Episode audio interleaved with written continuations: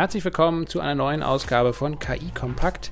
Mein Name ist Lasse Kroll, ich bin einer der Co-Gastgeber bei uns hier im Podcast und wir möchten mit unseren Gästen gerne über die gesellschaftlichen Auswirkungen von künstlicher Intelligenz sprechen. Aber das mache ich nicht alleine, sondern meine Kollegin Andrea Deinert ist auch wieder dabei. Hallo Andrea. Hallo Lasse, genau. Mein Name ist Andrea Deinert und wir moderieren gemeinsam durch den Podcast KI Kompakt. Was ist das eigentlich? Es ist ein Argument für KI-Entscheider, für KI-Zweifler, für KI-Philosophen und für KI-Mitdenker und Umdenker. Ja, wir stellen und diskutieren hier viele spannende Fragen, wie zum Beispiel die Frage, wie lernen Maschinen eigentlich voneinander in Zukunft? Äh, was bedeutet künstliche Intelligenz überhaupt und inwiefern unterscheidet sich ähm, diese Form der Software von herkömmlicher Software?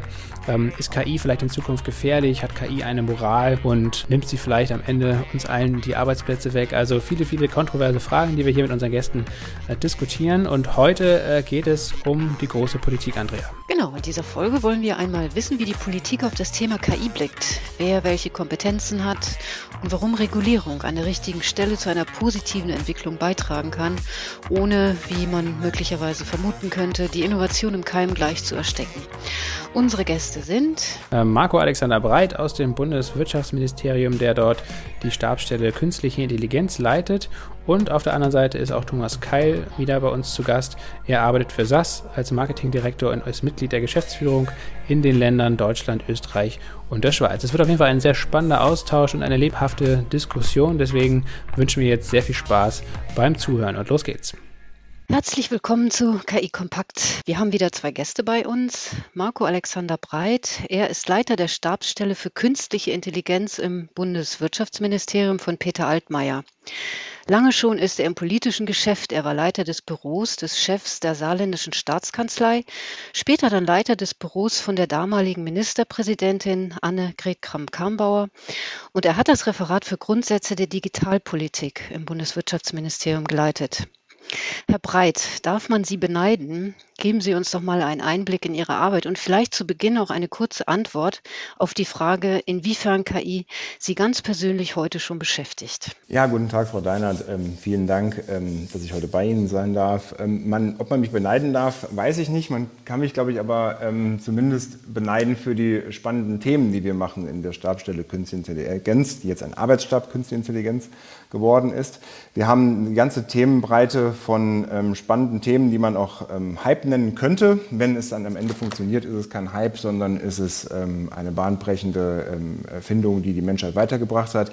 Das sind die Themen ähm, Blockchain, das sind die Themen Datenökonomie, das ist künstliche Intelligenz auf jeden Fall. Das sind aber auch die Zukunftsthemen Open RAN zum Beispiel, ähm, Smart Services aber auch das Megathema Gaia X, das auch bei uns der, im Arbeitsstab liegt. Und insofern können wir uns über die spannende Themenfülle nicht beklagen. Ähm, was Künstliche Intelligenz heute schon für uns ähm, tut, das sind an vielen Stellen erkennbar, die wir gar nicht unbedingt so mitkriegen. Das ist als Nutzer im, ähm, beim, beim E-Commerce zum Beispiel, wenn wir online einkaufen. Das haben ja viele von uns in der ähm, zurückliegenden pandemischen Zeit auch sehr, sehr intensiv getan. Da werden viele, wie viel Werbung, viele vorgeschlagene Produkte von KI ähm, ähm, beeinflusst. Wir sehen es auch in den sozialen Medien, bei den ähm, Nachrichten, die wir wirklich dann zugespielt kriegen, bei den großen Plattformen aber auch im Prinzip jetzt schon beim autonomen Fahren, das ja schon seinen Schatten vorauswirft, ähm, weil jetzt schon bestimmte Einparkmöglichkeiten autonom vorgenommen werden oder aber auch ähm, Spurassistenten wirken. Also wir sehen es in der Breite und vielen ist gar nicht bewusst, wie oft sie mit künstlicher Intelligenz in Verbindung kommen. Unser zweiter Gast in der Runde ist Thomas Keil. Er arbeitet für SAS als Marketingdirektor und ist Mitglied der Geschäftsführung in den Ländern Österreich, Deutschland und der Schweiz oder der sogenannten Dachregion. Ähm, Herr Keil, Sie sitzen ja an der Quelle von KI, Sie beschäftigen sich tagtäglich damit und äh, Sie forschen ja auch mit Ihren Kollegen und Kolleginnen zusammen in diese Richtung. Inwiefern haben Sie denn ein, ähm, ein Einblick und ein Mitspracherecht, wenn es darum geht, jetzt auch mit der Politik gemeinsam zu schauen, ähm, wie Regulatorik aussehen könnte, wie Innovation vorangebracht werden kann in dem ähm, Themenfeld. Wie, wie sieht da so die Zusammenarbeit aus und aus welchen Ebenen findet das statt? Ja, es ist tatsächlich so, dass wir versuchen, im Sinne unserer Kunden und unserer Anwendungen sowas wie Rechtssicherheit herzustellen und versuchen, die Dinge, die komplex sind und ein bisschen weiter voran, voranliegen, so zu klären, dass am Ende vermarktbare Produkte entstehen können und wir das unseren Kunden anbieten können. Das Beeinflussen machen wir im Sinne von Aufklärung, indem wir die Gespräche suchen. Wir sind mit einer, einer Kollegin in ähm, Brüssel vertreten die dort im, im Auftrag von SAS quasi Kontakt hält, auch zu Regulatoren, die dann auch mit bestimmten Verbänden, mit dem Bitkom in Deutschland auch zu tun hat. Und da, wenn Stellungnahmen aus der IT-Industrie ähm, erstellt werden, bringen wir uns da ein, mit dann auch Sachverstand, äh, beim Thema KI sicherlich verstärkt jetzt auch. Eh, alles mit dem Hintergedanken, dass wir das Vertrauen in diese Technologie stärken, damit es am Ende auch im Nutzen anerkannt wird und äh, gerne eingesetzt wird. Herr Keil, ähm, Regulatorik hat ja auch was mit Werten zu tun. Ähm, vielleicht machen wir mal einen kleinen gedanklichen Ausflug. Wenn Sie einen Roboter bauen könnten, welche humanen Werte würden Sie dabei eigentlich betonen? Ja, gut, Roboter ist mein ein altes Thema von, aus der Science Fiction, ne, mit diesen drei Regeln, die Stanislav Lem dem Roboter gegeben hat dass er keinem Menschen was zu Leide tun soll, dass er sich selbst nicht äh, was zu Leide tun soll und äh, ja, noch eine. Also man hat versucht, so ein ethisches Gerüst aufzubauen. In der Tat ist es so, dass, dass wir versuchen, die komplexe Technologie erklärbar und nachvollziehbar zu machen, damit man dann über die Inhalte reden kann. Also wenn man nur Entscheidungen aus einer Blackbox abfragt und dann die hinnehmen muss, dann lässt sich das schwer im Nachhinein mit irgendwelchen Wertediskussionen in Übereinklang bringen. Wenn man aber beispielsweise bei einer automatisiert auf KI basierenden Kreditentscheidung den Faktor mit ausgibt oder den, die, die, die Relevanz mit ausgibt, mit dem welcher demografische, soziografische, wirtschaftliche Faktor die Entscheidung beeinflusst hat, dann kann man darüber reden, welche, welche Wertevorstellung dahinter steht. Und das, genau das tun wir, dass wir unsere Technologie so neutral herstellen, um dann aber so transparent wie möglich Diskussionen darüber zu ermöglichen.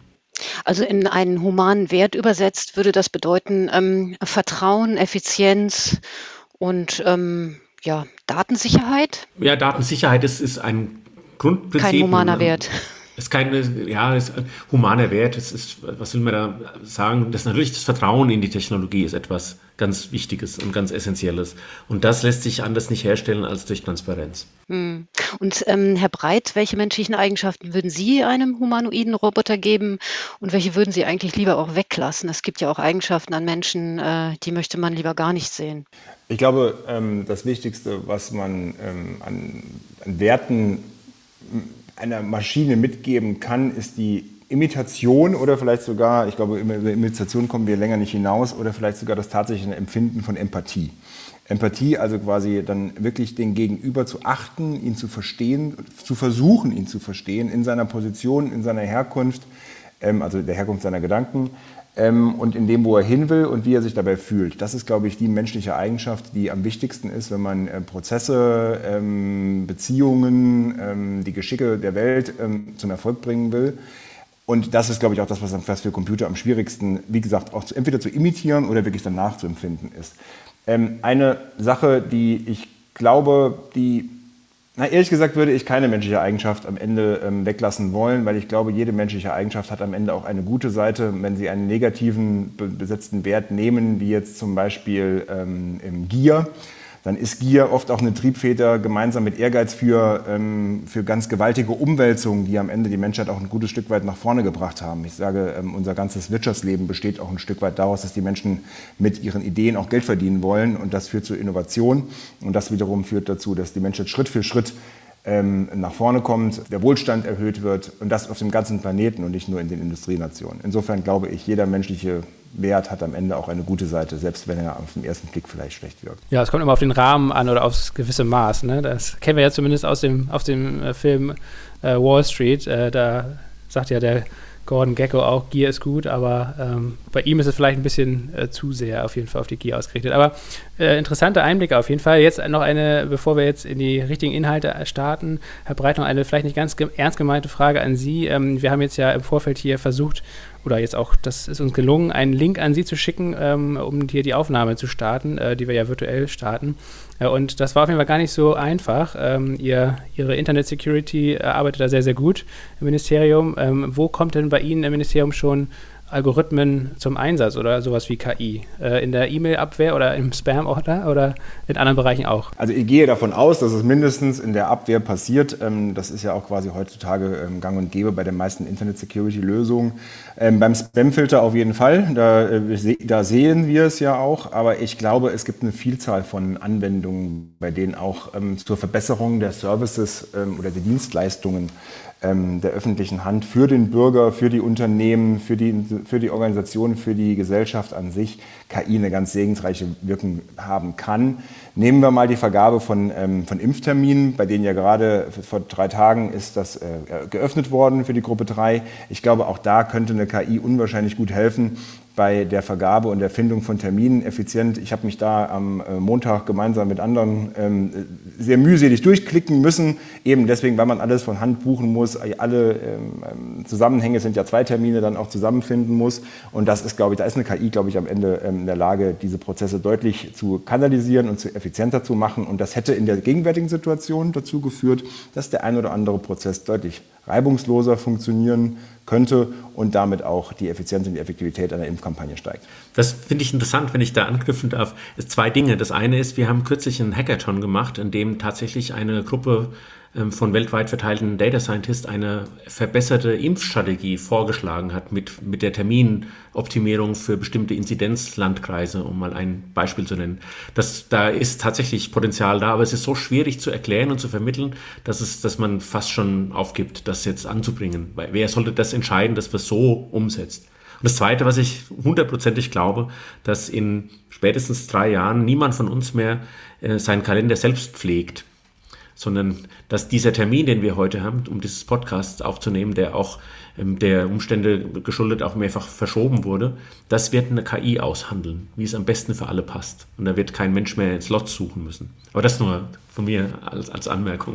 Ich, ich, würde da gerne darauf antworten. Wir, äh, äh, ich hoffe, dass ich jetzt nicht in den Rahmen springe, aber wir wollen ja eine Diskussion führen. Ähm, es ist nämlich total spannend. Ich finde nämlich gerade das Erste, was Sie gesagt haben zur Impfkampagne, ich glaube, es gibt wirklich kluge Lösungen, wie man Dinge aus neutralen Kriterien vielleicht ähm, ähm, effizienter und effektiver gestalten könnte. Aber Sie haben schön gesagt, wer soll dann die Entscheidung treffen? Das ist nämlich äh, oft, es ist das, was neutral quasi effektiv und effizient wirkt, ja dann am Ende aber doch auch eine moralische Entscheidung. Sehen Sie zum Beispiel jetzt die Frage, wann werden eigentlich Minister und Abgeordnete geimpft? Ich persönlich, ähm, nicht dieser Gruppe angehörend, hätte gesagt, dass man die relativ zügig am Anfang ähm, impfen sollte, aus zwei Gründen. Erstens wegen der Vorbildwirkung, um auch die Impfbereitschaft zu erhöhen. Und das Zweite, um gleichzeitig auch ähm, ähm zu zeigen, ähm, oder beziehungsweise dafür, dafür Sorge zu tragen, ähm, dass sich das Virus nicht verbreitet. Wenn, denn wenn ein Spitzenpolitiker zum Beispiel, aber auch andere, infiziert ist, die treffen sehr, sehr viele Menschen.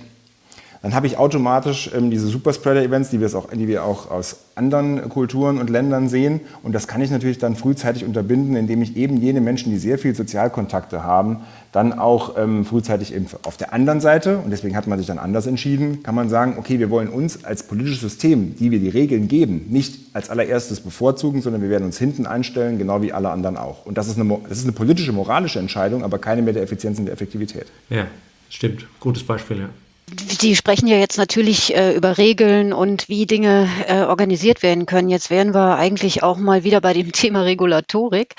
Ähm, das wird ja jetzt gerade auch von der Europäischen Kommission in die Wege geleitet oder das ist zumindest eine Vision, dass man eben für solche sensiblen Felder, äh, zu denen natürlich auch äh, Impfstrategien gehören, äh, die, zu denen auch ein autonomes Fahren gehört, zu denen auch das Stichwort Gier von, äh, vom, vom, vom Anfang auch gehört, ähm, die da möglicherweise ähm, geregelt werden sollen äh, durch die EU oder durch die Europäische Kommission.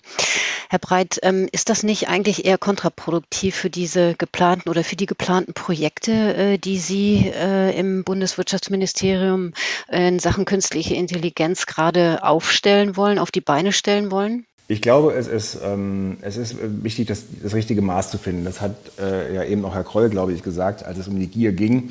Die muss man natürlich auch einhausen. Äh, allein darf sie sich nicht die Bahn brechen. Aber auch so ähnlich ist es auch mit Regulatorik. Die muss man auch einhausen. Denn wenn, sie, wenn, man, wenn man sie zu weit fasst, dann wirkt man wichtige Innovations, ähm, äh, Innovationseffekte ab und wir werden am Ende in eine Situation kommen, in der wir diese Services, die die Menschen wollen und brauchen in Teilen, dann aus den ähm, Ländern und Regionen der Welt einkauft, aus denen die Werte vielleicht anders, äh, in, in denen die Werte vielleicht anders gesehen werden als wir und wir stärken damit eigentlich dann Dinge, die wir gar nicht stärken wollen. Auf der anderen Seite ist es so, dass ich sehr gut nachvollziehen kann, dass wir im Bereich der künstlichen Intelligenz und der Entscheidung, die sie entweder trifft oder die sie vorauseilend berät oder trifft, vortrifft, ähm, dann auch in eine Situation kommen, wo Diskriminierung zum Beispiel ein großes Problem sein kann. Und deswegen brauchen wir auch eine Regulatorik, die eben diese Fälle alle auf dem Schirm hat und diese dann auch, in, die, diese auch dann ähm, abschwächt oder ganz abschafft. Wichtig wird sein, in da, die, da die Mitte zu finden, eine innovationsbejahende Regulatorik ähm, zu gestalten, die auf der anderen Seite aber die Risiken auch entsprechend in den Fokus nimmt.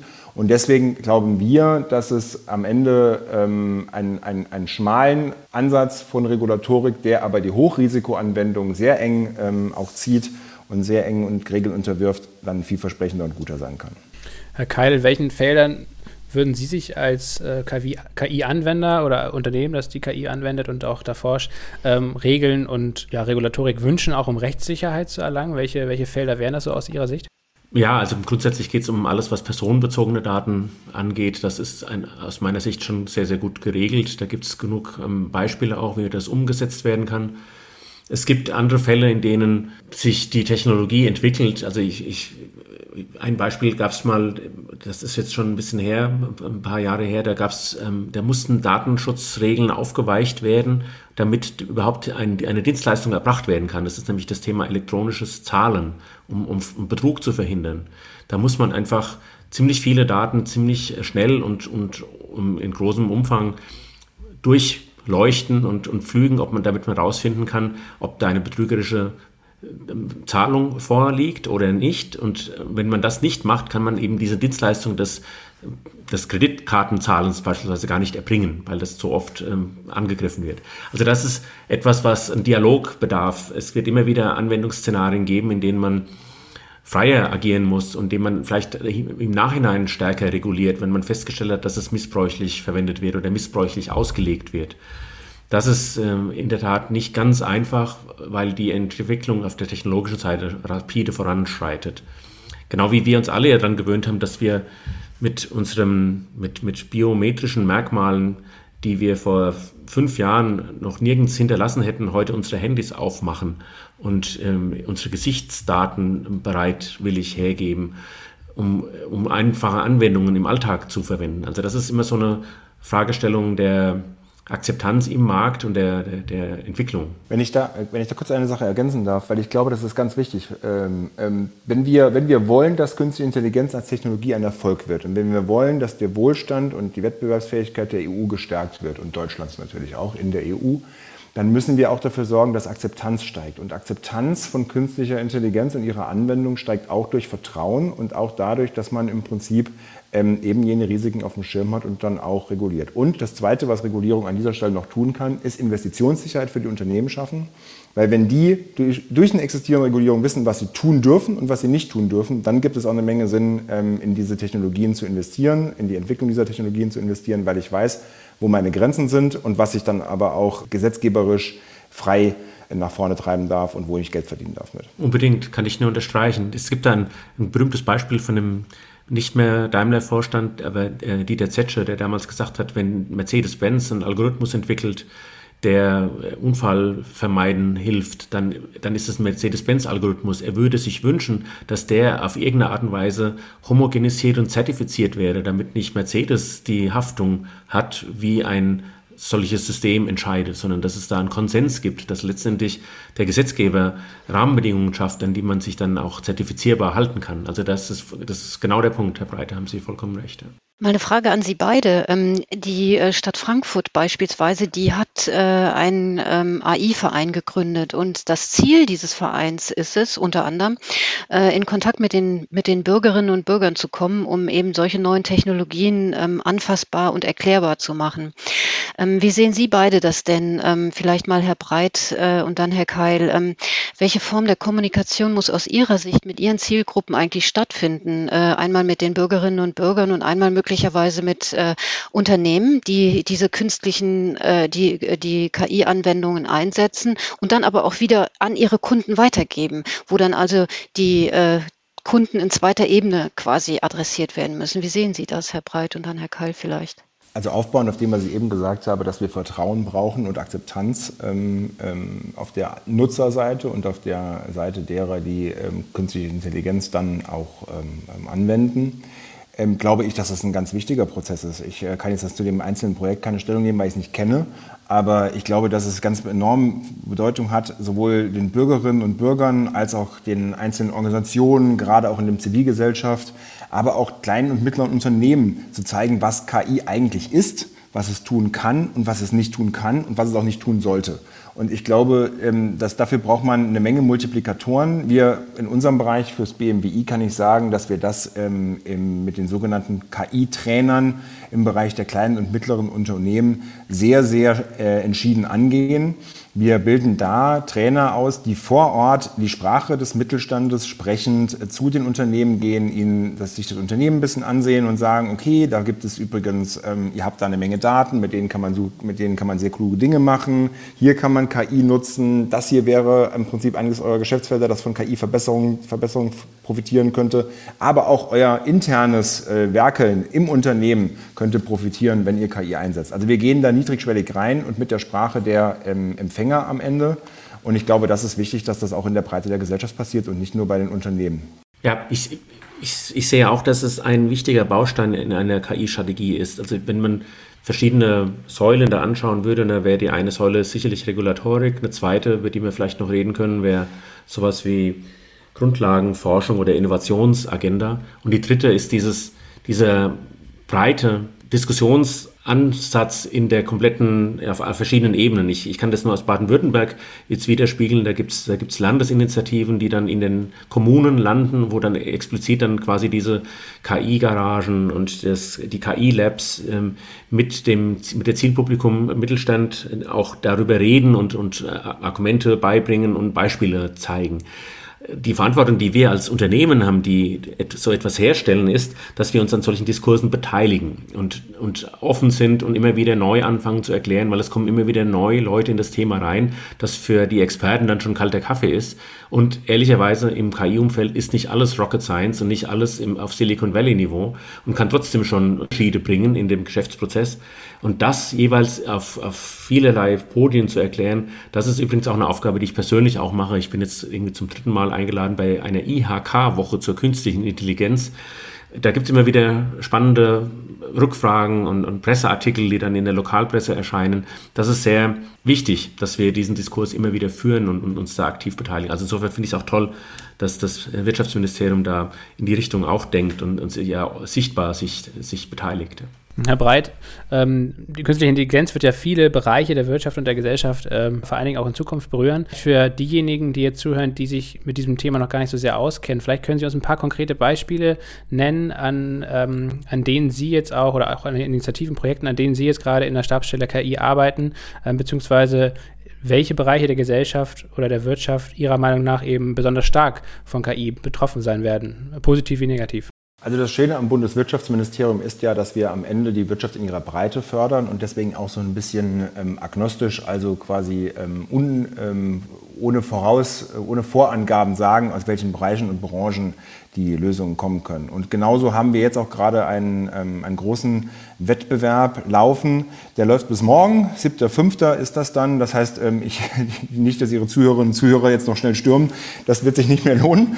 Ähm, auf jeden Fall werden wir eine große ähm, Summe in einzelne Anwendungsfälle von Gaia X, einem Projekt, ähm, über das wir noch nicht gesprochen haben, aber ich werfe es jetzt mal rein, ähm, von einer großen Anwendungsfälle von Gaia X sprechen. Und da freuen wir uns sehr, weil wir, weil wir in der Breite sehen, dass ähm, sichere Cloud-Architekturen, Datenanwendung und künstliche Intelligenz über die verschiedenen Sektoren hinweg eine große Rolle spielen. Zum Beispiel gerade, das werden auch viele gar nicht auf dem Schirm haben, im Bereich der, des Agrarwesens, also der Landwirtschaft, ist KI heute schon ein ganz, ganz, ähm, eine ganz, ganz häufig genutzte Technologie, um Nahrungsmittelsicherheit auch zu ge gewährleisten. Das kann man zum Beispiel auch ähm, ähm, ähm darunter da sehen, dass einzelne ähm, Pflanzenschutzmittel und Insektenmittel nur noch genau auf die Pflanze, die da für die es besonders gut wirkt, gespritzt werden. Und nicht mehr in der Fläche einfach ausgespritzt werden, sondern genau Zielgruppen, äh, Zielgruppen, ja, äh, zielgenau auf die Pflanze, die jetzt befallen ist und nicht mehr in der Breite. Das spart unwahrscheinlich viel ähm, Geld dem Landwirt und es schont unwahrscheinlich viel die Umwelt und am Ende macht es unsere Produkte ähm, sicherer und ähm, gesünder. Wir sehen aber gleiche Anwendungen auch im Bereich des Smart Services. Also all dem, was wir, ähm, oder Smart Living, all dem, was wir in unserer unmittelbaren Umgebung sehen, vom intelligenten Kühlschrank bis zum Fernseher, der weiß, wann er sich ausschalten muss und wann er anschalten, sich anschalten muss und wann wir vielleicht einen anderen Kanal wollen, weil wir es vorher irgendwie mal, da weiß, dass wir da immer Tagesschau gucken wollen ähm, bis hin zu den Anwendungen von ähm, allen Küchengeräten. Aber am Ende ist es wichtig für uns im Bundeswirtschaftsministerium, dass es die Innovation in der Breite der Wirtschaft stattfindet, weil wir auch für die Breite der Wirtschaft stehen. Und wir sehen von, wie gesagt, Verkehr bis hin zur, äh, oder über Energie bis hin zur Gesundheit auch eine Menge, Menge Anwendungsfälle. Herr Breit, ähm, was habe ich mir denn unter Gaia X vorzustellen? Ist das der Planet B oder Planet X? Äh, vielleicht können Sie das unseren Zuhörerinnen und Zuhörern dann mal an dieser Stelle etwas genauer erläutern, was sich da so hinter verbirgt. Sehr gerne. Ähm, Gaia X ist ein Projekt, das wir vor zwei Jahren ähm, äh, zum ersten Mal angedacht haben, das sehr viel Traktion hat und das wir auch sehr weit vorangebracht haben in dieser Zeit. Ähm, von der kleinen Idee im Bundeswirtschaftsministerium hin mittlerweile zu einem europäischen Verbund mit über 220 Unternehmen, organisiert in einer belgischen, nicht äh, gewinnorientierten Organisation, mit Flankenschutz von 16 europäischen Regierungen und einer Vielzahl von äh, Playern aus dem sonstigen Ökosystem wie Unternehmen, wie äh, Wissenschaftseinrichtungen, wie KMU. Was tut es? Es tut zwei Dinge am Ende. Wir verbinden ähm, die auf der Cloud-Ebene, auf der Infrastrukturebene verschiedene Anbieter miteinander, die interoperabel werden. Also man kann, egal ob ich bei Anbieter B bin, ich kann meine Daten auch zu Anbieter C migrieren und dann wiederum zu Anbieter A zurück, ohne gleichzeitig diese Reibungsverluste zu haben. Ich kann die Services eben jener Anbieter miteinander kombinieren, so wie ich es möchte, modular. Und ich kann das Ganze in, ähm, in einer hervorragenden Qualität und Güte tun. Das ist das Ziel, das wir auf der Infrastrukturebene mit Gaia X haben. Und da arbeiten wir mit einer Vielzahl von Unternehmen dran. Und das klingt jetzt ähm, einfach, es ist aber ein richtiger Gamechanger, weil wir bis heute mehr Silos haben für die Daten, als dass wir einen großen Daten ähm, See daraus bauen können.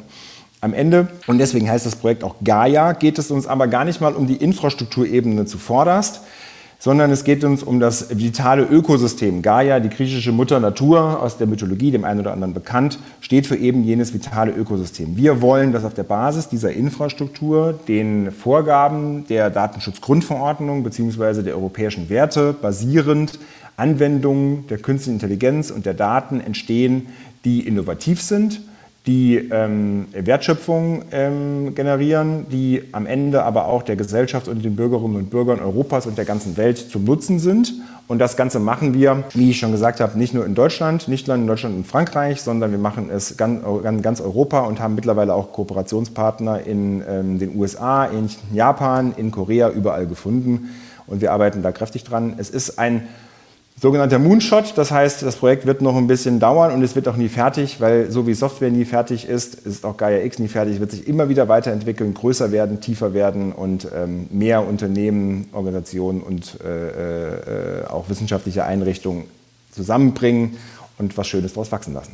Das hört sich auf jeden Fall sehr, sehr vielversprechend an. Jetzt haben wir auf die ganz, ganz große Ebene geschaut. Jetzt wollen wir vielleicht noch mal ein bisschen reinzoomen in das Zusammenspiel der Ministerien, vielleicht auch in, in Berlin, weil das Themenfeld der Digitalisierung ist ja über viele verschiedene Häuser verteilt und der Ruf nach einem Digitalministerium wird ja immer lauter, wird jetzt vielleicht auch im Wahlkampf wieder eine Rolle spielen. Wie ist das denn aus Ihrer Sicht? Ähm, Sie haben ja jetzt letztendlich tagtäglich die Erfahrung, ähm, mit auch mit Ihren Kolleginnen und Kollegen aus anderen Ministerien zusammenzuarbeiten. Ähm, passt das bisher ganz gut. Also dass letztendlich auch die Kompetenzen, die ja in den verschiedenen Häusern ja auch sind und diese Dezentralität ähm, vielleicht auch Vorteile mit sich bringt, ähm, die ein zentrales Digitalministerium dann gar nicht hätte? Also zunächst mal müssen Sie mir gestatten, dass ich ähm, meinen BMWI-Hut hier nicht aufhabe, sondern nur als private Person spreche. Sonst müsste ich natürlich sagen, dass das Bundeswirtschaftsministerium das schönste und tollste Ministerium der Welt ist, was es auch ist. Und dass ähm, das Digitalministerium dort schon sein Zuhause hat. Als, ähm, als Bürger glaube ich, dass ähm, die Probleme, die wir im Bereich der Digitalisierung in der Vergangenheit gesehen haben, ähm, nicht alleine welche der organisatorischen Form sind, sondern auch ein Stück weit des Mindsets ähm, der Bürgerinnen und Bürger, der Politik, der Unternehmen, von allen eigentlich. Und auf der anderen Seite ist, sind die langsam, ist die langsame Umsetzung der Digitalisierung in Deutschland auch so ein Stück weit ein Luxusproblem, weil sehr viele Unternehmen, sehr vielen Menschen ging es sehr gut und da, wo es den Leuten sehr, sehr gut geht, ist der Druck nach Veränderungen nicht ganz so hoch. Das hat man in der Pandemie gesehen. Das hat einen enormen Veränderungsdruck in den Schulen gebracht. Das hat einen enormen Veränderungsdruck auch in sonstigen Sektoren gebracht, in denen ähm, man so ein bisschen hinterherhinkte. Ähm, da hat auch ein Mindset-Wechsel eingesetzt. Insofern bin ich da guter Dinge, dass wir in die neue Legislaturperiode auch ähm, mit, einem starken, mit einem starken Rückenwind starten, was die Digitalisierung angeht. Organisatorisch glaube ich, dass es wichtig sein wird, wenn man eine neue Organisationsform findet, dass sie vom ersten Tag an schlagkräftig ist, dass sie nicht zwei, drei Jahre braucht, bis sie überhaupt erst in der Lage ist, ähm, im Konzert der Ministerien und des Bundeskanzleramtes, Europas und der Bund und des Länd der Länder mitzuspielen, sondern vom ersten Tag an quasi auf dem Feld ist. Und ich glaube, das wird sich am besten umsetzen lassen, wenn man das an jetzt schon starke Ressorts anbindet und vielleicht flankiert mit einem innovativen Schnellboot, dass man dann nochmal irgendwie sonst aufsetzen kann, dass projektbezogen einzelne Themen in der Bundesregierung über die Grenzen von Ressorts hinweg ähm, vorantreiben kann mit einem starken Mandat. Also kurzum, starke Verankerung in einem existierenden Ressort, damit man von Anfang an schnell fahren kann. Und das Zweite ist, ein agiles Konstrukt nebendran zu setzen, in dem teambezogen, projektbezogen ähm, schnell einzelne Projekte vorangetrieben werden können. Ähm, Herr Keil, mal an Sie die Frage. Ähm, ähm, sind die Unternehmen, die, die diesen Mentalitätswechsel dann vor sich haben, was der Herr Breit auch gerade schon angesprochen haben, sehr viel Wechsel im Mindset, äh, organisatorische Wechsel, sind äh, die Unternehmen dafür eigentlich äh, schon bereit oder sind die überfordert? Ich denke jetzt auch gerade mal an die kleinen und mittleren äh, Firmen, die wissen wahrscheinlich noch gar nicht so recht, was KI überhaupt ist und wie man sie implementiert und dann eben auch administriert. Wie sehen Sie das? Welche Erfahrungen haben Sie da mit Ihren Ihren Kunden gemacht? Ja, ähm, das ist sehr unterschiedlich. Ich, will vielleicht vor einer Parallele warnen, also dass man glaubt, man, man könnte Erfahrungen, die es in Unternehmen gibt, sehr stark auf Politik übertragen. Also ich, wenn ich jetzt mal reflektiere, was Digitalministerium in einem Unternehmen bedeuten würde, vor, in Unternehmen hat man vor fünf, sechs Jahren angefangen, sogenannte Chief Digital Officer einzustellen, die sich für die Digitalisierung verantwortlich gefühlt haben. Das findet man heute nicht mehr so oft, weil man eher querschnittsmäßig in jedem einzelnen Bereich äh, Digitalkompetenzen aufbaut, weil es eben überall verändernd wirkt. Also insofern kann ich, ähm, das ist aber eine Erfahrung in Unternehmen und das jetzt zu leichtfertig zu übertragen auf das, was in der Politik ähm, läuft, würde ich nicht wollen, aber wird es doch zu bedenken geben, dass man da auch mal hinschaut. Also dass, dass die Organisationsform alleine das nicht ändert, sondern das tatsächlich das Mindset. Und beim Mindset ist es unabhängig von der Größe. Es gibt sehr große Unternehmen, die haben ähm, eine ein unglaubliche Veränderungsbereitschaft und können sich auf viele Dinge einstellen, weil die das vielleicht auch gewohnt sind, dass die in einem Umfeld sich bewegen, in dem man das ständig machen muss. Und es gibt ähm, sehr kleine, sehr traditionelle Unternehmen, die das nicht können. Typischerweise ist es aber einfacher, wenn man in kleinen Unternehmen sich die Dinge mal anguckt, vorurteilsfrei sich mit Technologien beschäftigt, dass man möglicherweise schneller auch zu einer Verprobung kommt und sagt, ich probiere es einfach mal aus. Wenn jetzt der äh, Eigentümer geführte Mittelstandsunternehmen, wenn der eine Entscheidung trifft, ich, ich will das einfach mal ausprobieren für ein Jahr und investiere da ein bisschen in ähm, ein Team oder in, in eine Aufgabenstellung und sehe dann, was bei rumkommt, dann ist das vielleicht äh, schneller wertschöpfend, als das bei einem großen Tanker mit einem großen bestehenden Geschäftsmodell der Fall ist. Also das ist total unterschiedlich. Ich, ich stelle fest, dass, die, dass viele abgeschreckt werden durch eine verkomplizierte Sprache, auch durch eine ein Expertentum, das teilweise durch auch, auch ja, Experten getrieben wird. Also es gibt halt Beratungsfirmen, die damit ein Geld verdienen, dass die dann die, die von ihnen erfundenen Begriffe wieder aufschlüsseln und äh, erläutern und erklären. Also das, das, es liegt in der Natur der Sache einer jungen Technologie, aber das ist sicherlich ein Hinderungsgrund. Das liegt aber nicht so sehr an den Unternehmen, dass sie das nicht wollen, sondern dass es manchmal auch ein bisschen kompliziert gemacht wird. Es ist keine, ist keine Rocket Science am Ende. Aber sehen Sie, da sind wir wieder bei der Empathie von Anfang, nämlich quasi diese Sprache zu sprechen derjenigen, die man eigentlich am Ende auch erreichen will. Das ist das, was Sie ja auch sagen. Das halte ich für auch ganz, ganz wesentlich. Ich meine, wir haben uns jetzt ja auch ein Stück weit schuldig gemacht hier mit Expertenbegriffen, um uns zu werfen und dann Fremdwörter noch reinzubauen. Aber genau das ist der Punkt. Es geht, es geht am Ende darum, ähm, eine Botschaft rüberzubringen und diese Botschaft kriegt man am besten dann ähm, rüber, wenn man auch die Sprache dessen spricht, der sie verstehen muss. Und ich glaube, Sie haben, sie haben da absolut recht, dass das, ähm, dass das dass eigentlich quasi das Entscheidende sein wird, dass wir uns in den nächsten Jahren vor uns liegt, hier die Traktion zu kriegen, also den, den Übertrag der Energie auf diejenigen, die wir in der Breite erreichen wollen, KMUs, Bürgerinnen, Bürger, soziale Organisationen, alle. Das bringt mich zum Schluss zu einer letzten Frage mit der Bitte um kurze Antwort von beiden. Ähm, wir haben ja jetzt viel über Regulation gesprochen und über Dinge, die möglich sein sollen, die möglich sein können, wollen und es vielleicht auch gar nicht werden. Ähm, wie wirkt denn ähm, vor dem Hintergrund unseres Gesprächs auf Sie jetzt äh, die Debatte um die ganze Regulatorik? Stellen wir uns da nicht selber äh, das ein, ein Bein? Sägen wir nicht an unserem eigenen Ast äh, mit lauter Vorbehalten und Regeln, ähm, dass wir eigentlich die Innovation damit dann irgendwie auch hemmen? Vielleicht um kurze Antwort Antwort, Herr Keil und dann Herr Breit nochmal. Ich finde nein. Ich finde, wir haben einen Vorteil in unserem Markt, jetzt für Deutschland, Österreich, Schweiz, wenn ich da für sozusagen den Markt, den ich abdecke, spreche, dann ist das Thema Vertrauen wichtiger als das Thema, möglichst schnell ein möglichst abstruses Geschäftsmodell zu importieren. Ich glaube an den Wert von Vertrauen und ich glaube, dass man Vertrauen auch ähm, mit Regeln gut hinkriegt, weil die Regeln einem auch Sicherheit geben dessen, was man umsetzen darf, was man benutzen darf und ähm, was gut und sicher und getestet nutzbar ist. Und ich glaube, dass ähm, eine, die, die Investitions- und Erwartungssicherheit ein Wert an sich ist, ähm, den man befördern muss. Und deswegen glaube ich auch, dass es be immer besser ist, einen, ähm, einen verlastbaren, belastbaren Rahmen zu haben, als äh, völlig frei zu agieren und ähm, wichtig ist, dass dieser Rahmen ähm, äh, quasi dann auch nicht zu eng gesetzt wird, sodass er die Innovation nicht abwirkt. Herzlichen Dank an Sie beide. Herzlichen Dank an äh, Marco Alexander Breit und auch an Thomas Kai für das Gespräch und für Ihre Zeit. Ähm, mich hat es auf jeden Fall sehr bereichert, muss ich sagen. Danke. Sehr gern. Herzlichen Dank. Gerne. Das war es für diese Woche mit KI Kompakt. Herzlichen Dank fürs Zuhören.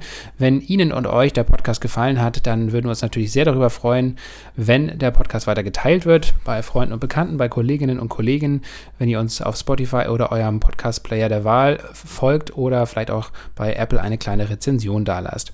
Alle weiteren Infos, auch über unseren Unterstützer, die Firma SAS, findet ihr auf sas.de slash ki-kompakt-podcast oder natürlich auch in den Shownotes und wir freuen uns auf die nächste Folge nächste Woche. Bis dahin, alles Gute.